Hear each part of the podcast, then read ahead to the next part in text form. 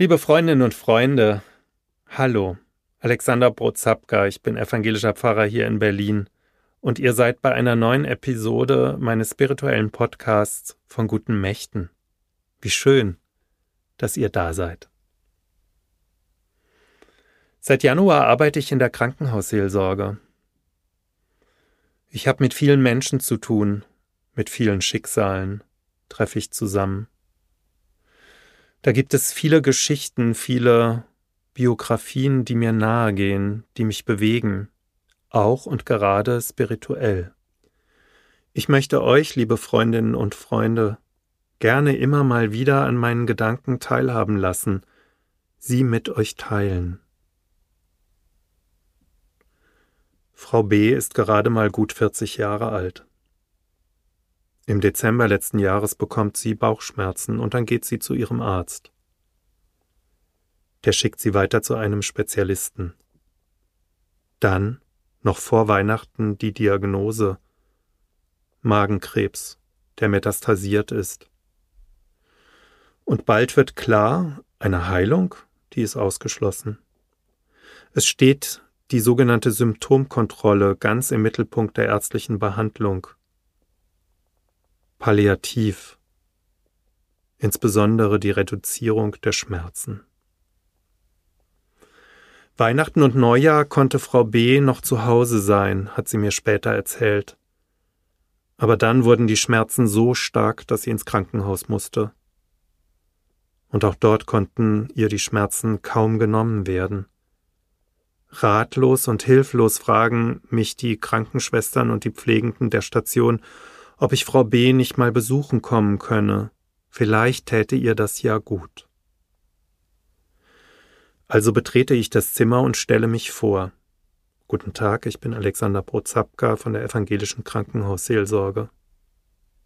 Frau B., vor Schmerzen im Bett sitzend, schaut nur kurz auf und sagt Seelsorge? Kirche? Das hat mir gerade noch gefehlt. Das trifft mich. Die Zimmernachbarin schaut von ihrer Zeitung auf und sagt in den Raum hinein na, das ist ja ein Empfang. Und ich entgegne etwas unsicher Frau B. Ich würde Sie gerne besuchen und mit Ihnen ein Gespräch führen, Ihnen ein Gespräch anbieten. Frau B.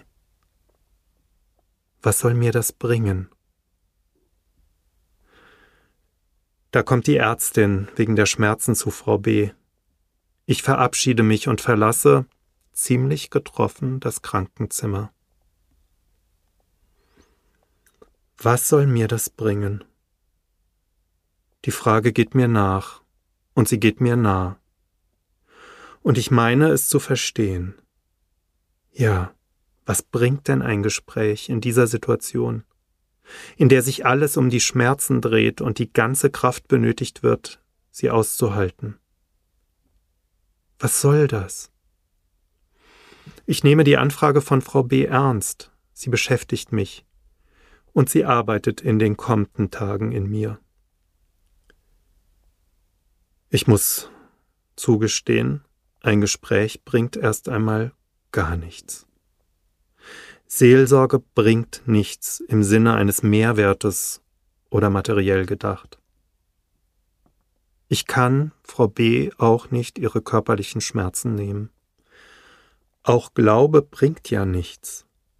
Er macht mich noch nicht mal zu einem besseren Menschen, ist oft voller Zweifel, hoffentlich voller Zweifel, alles andere wäre Fundamentalismus.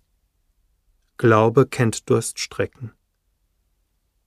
Aber davon bin ich zutiefst überzeugt, er erweitert auch den Horizont und rechnet damit, dass es mehr gibt zwischen Himmel und Erde als nur mich und diesen kleinen Bereich, den ich überblicken kann. Er rechnet damit, dass hinter allem eine viel größere Realität steht, die im Verborgenen ist, ein Geheimnis bleibt, das ich bestenfalls erahnen kann, wenn ich mal ganz still werde und zu hören beginne, dann, wenn ich das kann und keine so schrecklichen Schmerzen wie Frau B aushalten muss. Meister Eckhart, der große Mystiker der ersten Hälfte des 13. Jahrhunderts, der hat den Ausdruck Sunda Varumbe, also ohne Warum geprägt. Glaube ist zweckfrei, ist Antwort eines Menschen darauf, dass es hinter allem, was ist, etwas viel Größeres, nennen wir es Gott, gibt, den wir allenfalls erahnen können dass Glaube auch eine Antwort auf das Geschenk des Lebens ist. Sunder Warumbe, ohne Warum. All das geht mir durch den Kopf und durchs Herz in den Tagen, in denen ich über Frau B.s Satz Was soll mir das bringen nachdenke. Sie hat ja recht. Es bringt dir nichts im Sinne einer Besserung ihrer Beschwerden. Anders etwa als der Besuch der Ärztin, die ihre körperlichen Schmerzen lindern kann oder andere Symptome, die mit der Krankheit verbunden sind. In der Seelsorge komme ich mit nichts, gleichsam nackt, nur mit einem Angebot. Ich bin da, ich höre zu, ich stehe zur Seite. Nicht mehr und nicht weniger. Als ich ein paar Tage später wieder in das Zimmer komme, da fühle ich mich wirklich ganz nackt gegenüber Frau B. und weiß nicht, wie es sein wird, ob sie mich akzeptiert. Ich verstehe, dass ein Gespräch nichts bringen kann, dass ich selbst gar nicht weiß, welchen Mehrwert es hat.